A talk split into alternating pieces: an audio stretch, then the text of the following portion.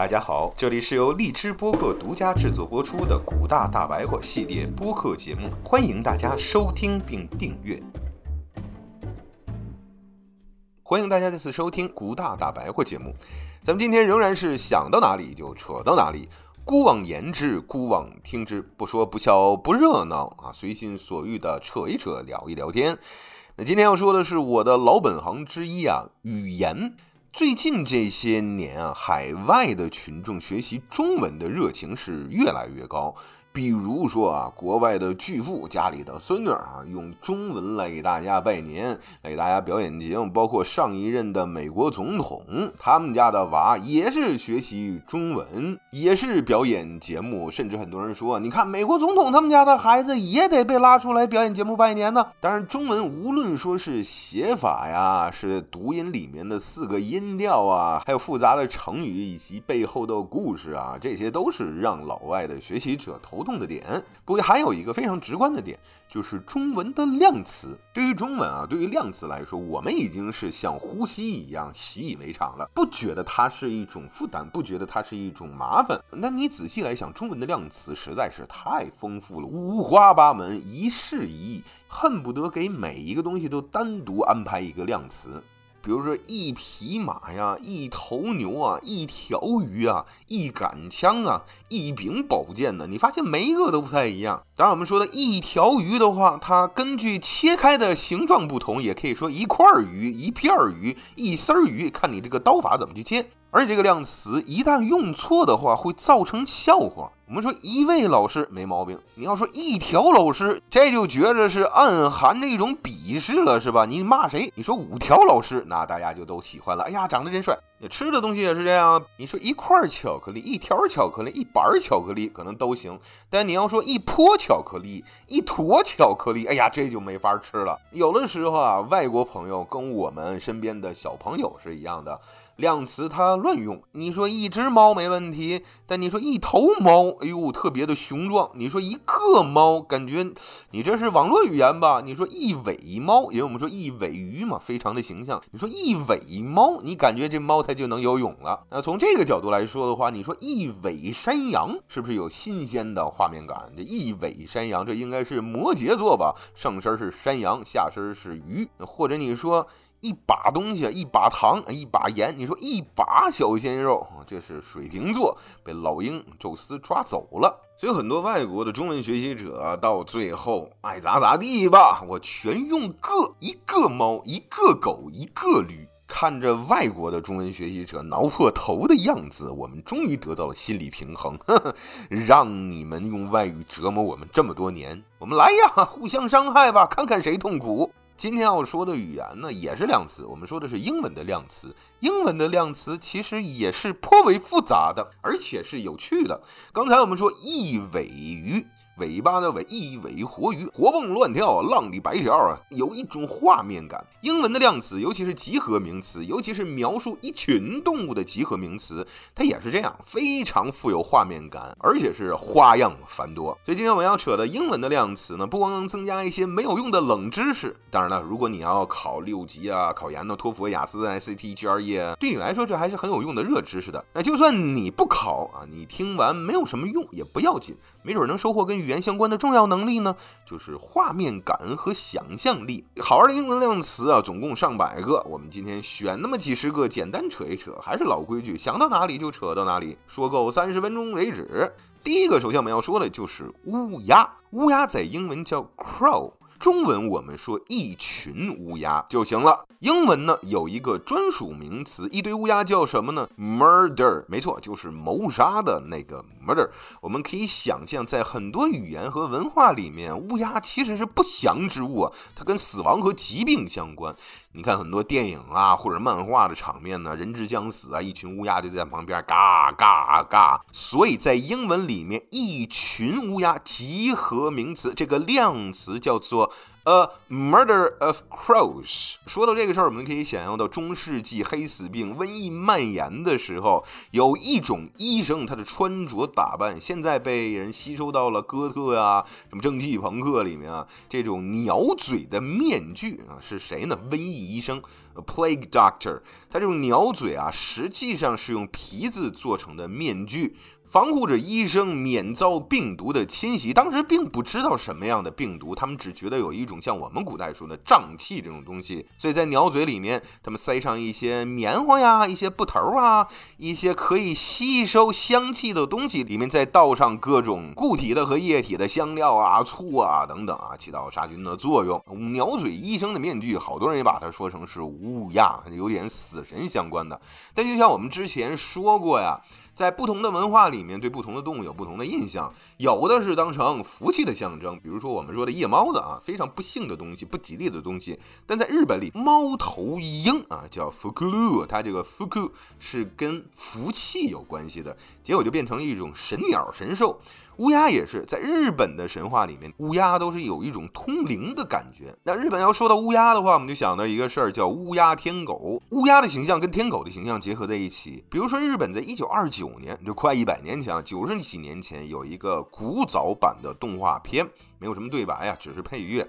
叫留取爷爷，留是留字的留，取是取掉的取，就是留字被取掉的这么一个爷爷的故事。多少年前，有一位善心的老爷爷长了个瘤子，有一位黑心的老爷爷也长了个瘤子。善心的老爷子有一天不小心经历风雨啊，闯入林中，就遇到了天狗，里面还有这乌鸦形象，乌鸦天狗啊啊，饮酒作乐，大家觉得善心的老爷爷人非常好啊，帮他个忙吧，把瘤子给他取下去了。听说这事儿以后。Oh, 黑心的老爷爷也去了啊，最后没有成功啊，大概这个意思。如果大家看过早年版的济公，也有类似的事情。那另外呢，我们在北欧神话，奥丁啊，主神众神之王奥丁的身上也有两只乌鸦。这两只乌鸦啊，其实就是奥丁在观察人间的眼睛，经常为奥丁来通风报信儿。你肯定想象成是无人机啊。奥丁他其实是最智慧的神灵，那这两只乌鸦啊，显然也是带着智慧，没准儿。早年的人们就发现了乌鸦的聪明，因为我记得很早的时候我们就看过这样的一些报道啊，说乌鸦其实在鸟类里面是非常聪明、具有智慧的生物。那再说回来，在英文里面，大家对乌鸦的认识仍然是很糟糕的，所以才会用 a murder of crows。乌鸦是跟谋杀放在一起的，它不是一群鸭，是一杀鸭，杀就是谋杀啊。你可以这样来想，一杀鸭就记住了。叶真当年还画过夜叉鸭啊，都是跟这个乌鸦相关的。英文里面还有一个著名的文字游戏。图片里面如果有两只乌鸦的话，下面就可以写的是 attempted murder，什么意思呢？试图谋杀没成功，实际上字面意思叫谋杀未遂。那图片里面两只乌鸦是什么意思呢？我们说三人成群嘛，三个才能叫一群，a murder of crows。那两个乌鸦呢，是企图成群而未成，只有两个不够，所以它叫 attempted。Murder 非常冷是吧？但是其实你仔细想，它是非常有道理的双关文字梗。说完乌鸦，我们再说第二个动物，它叫 Raven 渡鸦，三点水的渡，关山飞渡，四渡赤水的渡。渡鸦呢，实际上就是大个的乌鸦，在很多奇幻的故事、魔幻的故事里面都会出现。比如说啊，《权力的游戏》里面，它经常用的就是渡鸦。刚才说了，奥丁的两只乌鸦基本算是他的无人机，他的信使是吧？那在《权力的游戏》里面，这渡鸦 Raven。就相当于是《哈利波特》里面的猫头鹰一样，脚上绑一个小铁管，里面塞上字条，几个城堡之间发来发去，就相当于我们现在发微信了。那怎么来形容它呢？啊，这个量词更有意思，叫 un unkindness of ravens。它论的是什么量词呢？论的是 unkindness。kind 是友善的、亲切的、和蔼的。那 unkind 是不友善的、不亲切的、不和蔼的、不近人情的。那它要变成名词呢？unkindness 是不友善、不亲切、不和蔼、不近人情，所以相当于是冷酷无情、邪恶大乌鸦的感觉。总之不是什么好话。渡鸦这玩意儿能有多大呢？我有一次我在日本呢，看到一只巨大的乌鸦，不知道算不算渡鸦。这个头实在是太大了，比我平时看的乌鸦至少能有两倍大。一般来说，你看着乌鸦，你觉得哎呦晦气，你喊一声啊，它就跑了。上次我看那个乌鸦，我见着它，我得低头。我说大哥打扰了，那什么你先忙着啊，不好意思，我冒犯了，失敬啊，告辞。在哈利波特里面其实也有乌鸦，除了刚才我们说用猫头鹰送信之外，它四大学院里面其中有一个学院名字上面就带着渡鸦，叫 Ravenclaw，字面意思是。渡鸦的爪子，中文音译叫做拉文克劳。我们喜欢的 Luna 小学姐就是在这个学院里面。他们这学院呢，拉文克劳 （Ravenclaw），他们的形象包括他们的 logo，其实是老鹰。不管这事儿是怎么联系上的，你可以这么想：就 Raven 这种东西有多大呢？有老鹰那么大。那如果你喜欢漫威、喜欢美国漫画的话，你知道《X 战警》里面 Mystique。模型女就是电影里面大表姐 Jennifer Lawrence 演的那一位角色，她的真名叫做 Raven。那第三个，我们说狮子，狮子到底怎么论呢？论的是什么样的量词呢？大家可以自己想一下。呃，什么 of lions？这里面用的是非常好听的词，叫 a pride，荣耀、骄傲的那个 pride，a pride of lions。所以大家想的话，哦，一拍大腿想明白了。小时候我们看《狮子王》，里面有一块叫荣耀石，或者叫荣耀岩，叫 Pride Rock。除了它字面意思表示荣耀以外，另一个方面也表示了狮群啊，荣耀狮群。那我们之前说过英国三狮军团是吧？它有这种 pride，我记得有一个球场啊，它叫什么 Pride Park。那我们也说过大力神跟 Leo 狮子座的 Leo Leonardo 等等，它都是来自于狮子啊衍生出来的小虎、小狮的名字。那这个狮子的话，如果跟大力神赫拉克勒斯联系在一起的话，它的量词可能也能用片儿啊，一片儿狮子，因为狮子被做成了披风嘛。那再想到我们的语言大师赵元任写过的东西，叫诗是史史史，全都是同音词的文字游戏，这就更厉害了。权力的游戏里面，狮子家兰尼斯特家族里面的老狮子泰温是怎么死掉的？诗是史是史实是是荣耀的狮子可以算是英国的一个象征了。那么说到英国的议员，他们叫做 MP。Member of Parliament，这就引出了第四个 Parliament 用来形容的是。猫头鹰，a Parliament of Owls。猫头鹰为什么要开议会呢？那 Parliament 议会其实来自于一个词叫做 Parley，Parley 就是说话的意思，大家一起聊天啊，一起商谈呐，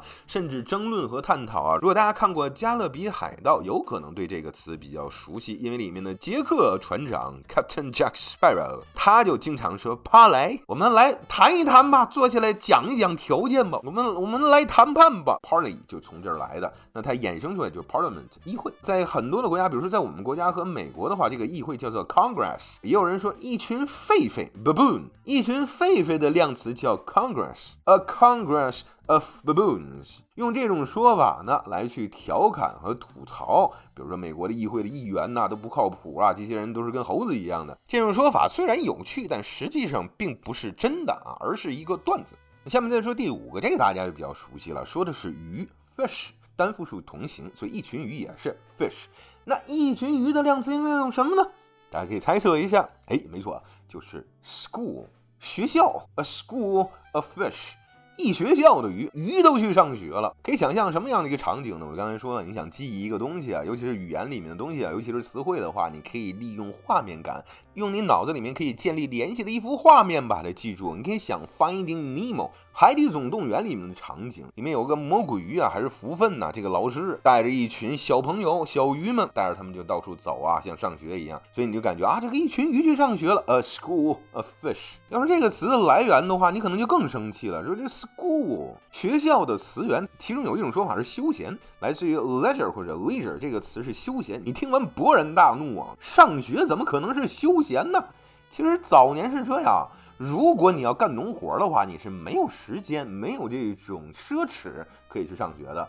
只有说相对生活比较安定的、有一定空闲时间的小朋友才有时间上学呢。跟干农活来比，确实是一种休闲了。如果是一家吃不上饭的这种条件的话，那没有上学这种机会，大家都下地干活吧。那既然说到《海底总动员》里面这个魔鬼鱼啊，我就想起了我们家的孩子，大家都见过什么魔鬼鱼啊，或者叫福分呐，或者叫红鱼啊，它在水里面。面忽闪忽闪在那儿游动。我一直不知道怎么去形容这种东西比较好。当时有一次带娃去水族馆呢，他一看说出来一个词，哎呀，这个画面感我记忆深刻，一直记到今天。他喊着：“爸爸，你看，那有饺子皮儿在水里面游。”你想，魔鬼鱼或者叫福分，就是饺子皮儿煮飞了的一个饺子皮儿，非常的形象。那这种魔鬼鱼啊，有的叫 manta ray，有的叫 stingray。我们不是讲生物啊，简称就管它们叫 ray 好了。那一群 ray 这种魔鬼鱼叫什么呢？叫 fever，a fever of rays。这 fever 发烧啊，为什么会发烧呢？可能是因为它魔鬼看着吓人，吓得你一发烧了吧？那说一下这魔鬼鱼从哪来的？因为好多就类似一种饺子皮儿在水里面游的动物啊，它长相不太一样。其中有一种呢，它头上有犄角，长得就像魔鬼一样，devil horns。比如说摇滚观众，他的手势，好多人就会举起来两个手指啊，一个是小手指，一个是食指，比出来一个恶魔的双脚，所以这跟魔鬼鱼这个脚是一样的。当然也有很多人就比划错，把大拇指也举起来了，这就变成了手语里面的 I love you，就我爱你，一下就从劲爆变成了小清新。或者如果你喜欢日本漫画的话，你知道高桥留美子的漫画里面经常出现这种无厘头的场面，两个手都举起来这样的一个手势的话，表示的是我倒。那再说回来，这种魔鬼鱼或者叫福分或者叫红鱼啊，用的是 fever 发烧。你看到它的话，你就浑身发热，血压被拉高。A fever of stingrays。那海里面还有一种东西啊，我们经常喜欢吃的生蚝、牡蛎 oyster。我们论的是什么呢？论的是一床。刚才我们说 murder 是谋杀，一杀鸭。A murder of crows，这里面是一床粒。A bed of oysters。仔细想的话，如果你想它是海床、岩床，石头作为它的床的话，还是非常合理的。因为牡蛎呀，或者我们说这种生蚝，它都是嵌在海里的岩石的。那这里面说到它啊，我们想起来另外一个事儿。你看今天说了嘛，想到哪儿扯到哪儿。说吃牡蛎这个东西啊，或者吃很多的 shellfish 带着壳的这种贝类东西啊，贝类的海鲜，在英文里面有一个老讲究，叫只有带字母 R 的月份才能。够吃，其他的月份是不能吃的。什么意思呢？你想想啊，从九月份开始，September、October、November、December、January、February、March、April，从九月啊一直到十月、十一月、十二月、一月、二月、三月、四月，到来年的四月，从秋到冬到春天这三个季节的月份英文名里面都带了字母 R。那哪几个月没有呢？夏天那三个月，June、July、August。有一种说法是，夏天的时候，很多海边呢会出现什么赤潮啊，会引发一种毒素啊，所以这个时候的牡蛎不适合吃。那么再往下来说，第八个说到一种神奇的动物——独角兽 （Unicorn）。Uni 是 e-corn，我们以前说过了，是跟 horn 相关的，一根角，独角兽。那么用的是什么量词呢？非常好听，跟最开始我们说什么 murder 啊、不友善呐、邪恶呀、unkindness 不一样，这里面用的是祝福 blessing，a blessing of unicorns，一福寿。一个祝福的独角兽，独角兽它论的是祝福，多好听啊！那你说这个的话，我们就想到另外一个有福气的事情了，表示的 fortune，fortune 不光是福气，还有财气呀。丰收的羊角也是用 corn 表示 horn，cornucopia。当时宙斯啊手劲儿太大了，把他的养母啊那个养母羊角掰了下来。那后来我们说它在希腊神话里面变成了一种啊聚宝盆的存在。那还有一个跟 horn 跟 corn 相关的词呢，Capricorn 前面是羊，后面这个 corn 就是 horn 是角，什么名字呢？摩羯座，就刚才我们说的一尾山羊，一尾鱼，一尾山羊，它在水里面游来游去，这是摩羯座的故事。那说完了羊，我们再说牛。犀牛我们叫 rhino，全称是 rhinoceros。就好比河马，全称是 hippopotamus，我们简称是 hippo。人的原名不是 rhino 或者 hippo，人只是一种简称。就好比我们说 application 叫应用或者应用软件，我们给它简称为 app，a p p。那好多人把它说成 a p p。那你说河马，我们不管它叫 H I P P O 啊，所以它这个不叫 A P P，它叫 App，因为是 application 的一种简写。像我们刚才说，Rhino 是 Rhinoceros 的一种简写。一群犀牛的量词非常有画面感，说一次你就能记住，叫 A crash of rhinos，crash 冲撞。碰撞。犀牛不是有角吗？它如何去进攻别人呢？如何去保护自己呢？用它的角去跟别人去撞。你看犀牛长得像个小坦克一样，所以两个犀牛撞在一起的话是 crash，a crash of rhinos，多么的形象，多么的好记。那再往下说一个长得像坦克一样的东西啊，这种巨型猛兽的动物在大草原上可能还会欺负啊，还会伤害犀牛。没错，说的就是大象 （elephant）。那一群大象，我们有两种说法，一种说法呢叫 a parade of elephants，大象出行啊，就好比是游行盛典一样，非常的有气势，非常的热热闹闹。还有一种说法呢叫 a memory of。Elephants，这就更容易记了。记忆 memory，为什么大象一群论 memory 呢？记得有一句古话说大象记仇嘛。大象的智力也是非常高的，你要是惹了它，它能记你一辈子。天蝎座吧，所以 a memory of elephants。那么再说下面还有一种凶狠的动物，体格也不小啊，但虽然没有大象那么大，这个东西叫做 kangaroo。一群袋鼠，澳大利亚、澳洲的袋鼠，我们都知道它的攻击力很强啊。大家可能看到视频呢，这种袋鼠有的时候就特意跑过来聊个闲，特意跑过来打你一下、撞你一下。所以用什么来形容一群袋鼠呢？叫 a mob，a mob，m o b，a mob of kangaroos。mob 什么意思？暴徒。一群袋鼠上街，那就是暴徒啊。就小流氓啊，古惑仔呀，上街乱窜呢，袋鼠打人，人打袋鼠的视频我们都见过。那这么一个好玩的事儿啊，说到动物的话，它们的幼崽有不同的说法。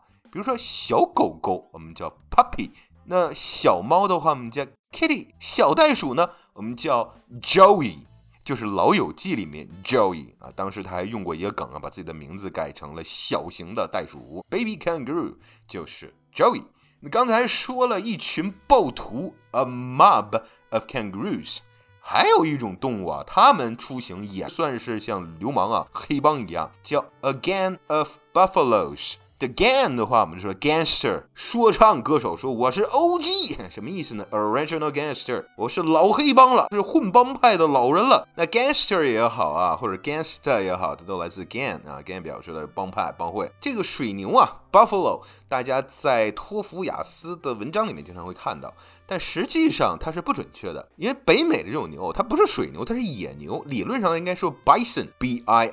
S O N，那为什么管他们叫 Buffalo 水牛呢？是因为当时欧洲的殖民者其实文化水平也不是很高，一看呀大牛，我们牛叫什么呢？叫 Buffalo，那他们也叫 Buffalo 吧？就将错就错，就这么叫了。那我们这里面要说一个好玩的事儿啊，从水牛、野牛 Buffalo 这个词衍生出来了壮汉猛男，用它的名字简称，像刚才我们说啊，Rhinoceros 简称叫 Rhino，Hippopotamus 简称叫 Hippo，Application 简称 App。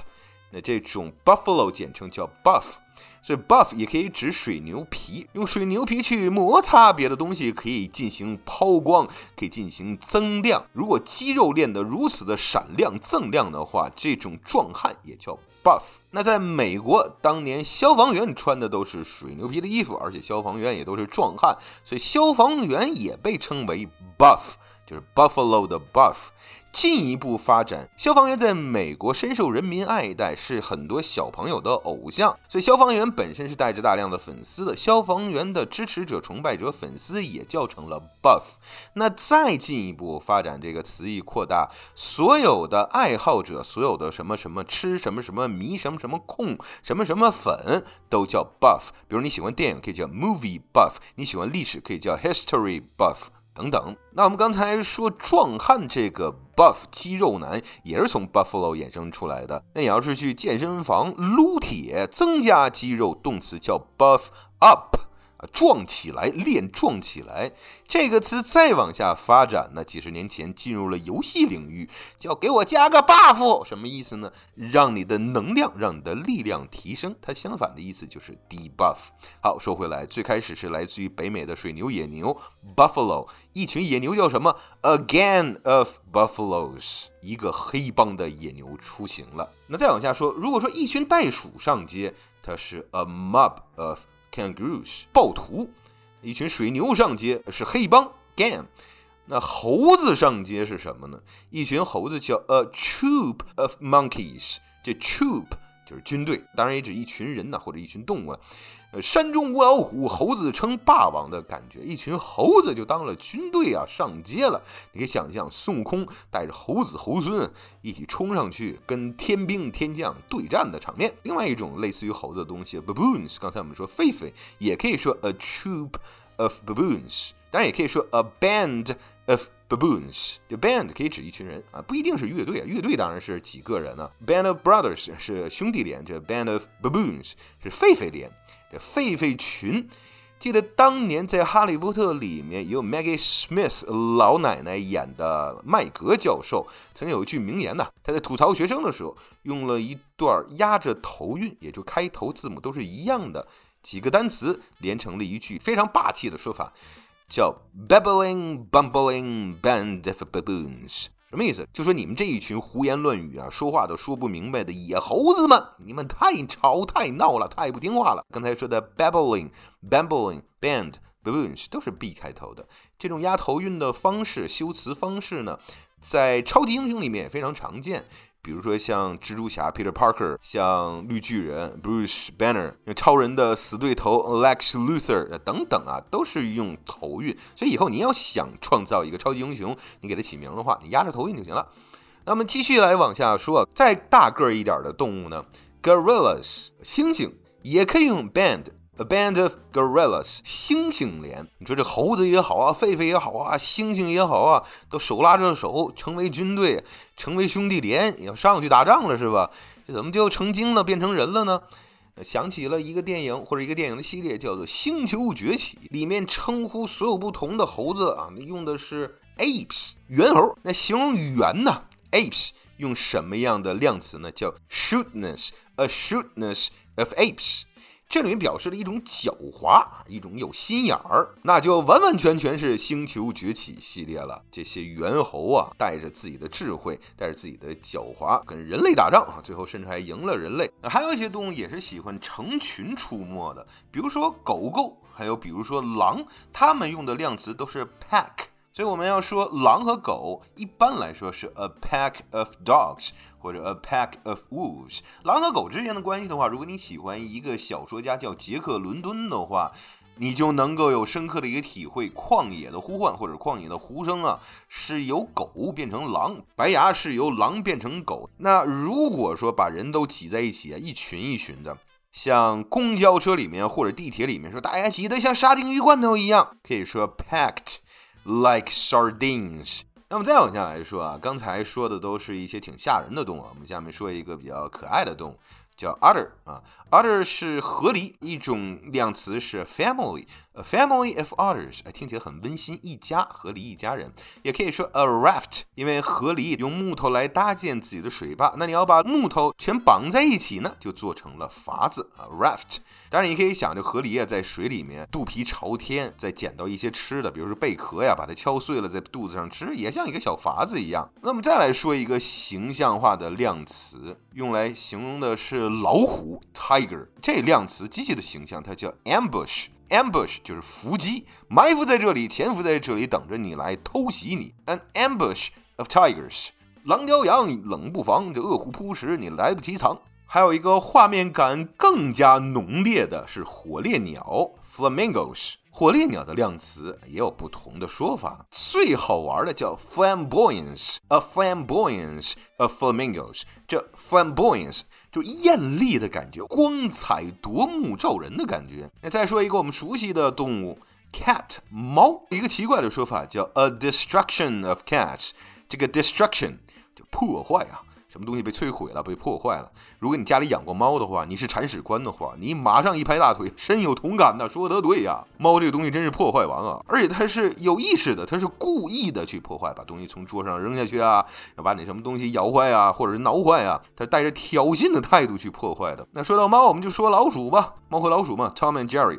那可爱一点的鼠呢，Squirrels。松鼠用什么词呢？S C U R R Y。A scurry 啊，scurry 表示的是一路小跑啊，那小腿儿紧倒腾啊，乱窜的感觉。所以这个量词也是带着动态和画面感的。A scurry of squirrels。我们说蜜蜂经常论的是 swarm 群，一群蜂，a swarm of bees。延伸开来，swarm 也可以形容人呢，一群一群的人，swarms of people，就感觉蜂拥而至，或者 swarming in。中文和英文在此刻连通了起来，蜂拥而至，swarm swarming 在中文里面、英文里面是一样的意思。那再说另外一一种可以飞的小东西，butterfly，我们都很喜欢蝴蝶。蝴蝶用什么量词呢？也是很好听的，叫 flutter，a flutter of butterflies。这 flutter 是扇动翅膀、扑啦扑啦的意思。我们说扑棱蛾子，这里面是扑啦蝴蝶，一群蝴蝶扑啦扑啦的飞啊，亲爱的，你扑啦扑啦的飞。Twitter 其实是鸟叫的意思，这社交媒体的平台实际意思是叽叽喳喳。这种品牌名啊，不能细琢磨啊，细琢磨的话就就特别土了。比如说运动鞋 Nike 来自于希腊神话的胜利女神雅典娜神像手里面拿着更小的胜利女神，所以 Nike 运动鞋就是胜利女神牌运动鞋。它的另外一个名字的罗马名叫 Victoria，比如说维多利亚港就胜利女神港。再比如说机关牌牙膏 Crest，巨大号游轮沉没记 Titanic。字面去翻译的话，那就土掉渣，土得无比了。刚才说的这些量词都是比较书面的表达，是比较专业的表达。如果你要考托福、雅思、SAT、GRE 的话，你可能在阅读里面会遇到，但是日常说话的话就无所谓了。你要说一群动物、一堆动物的话，你直接说 a lot of 或者 lots of，或者说一堆 a bunch of，或者是一群 a group of 就完了。今天的内容我们就扯到这里感谢大家的收听我们下一次再见拜拜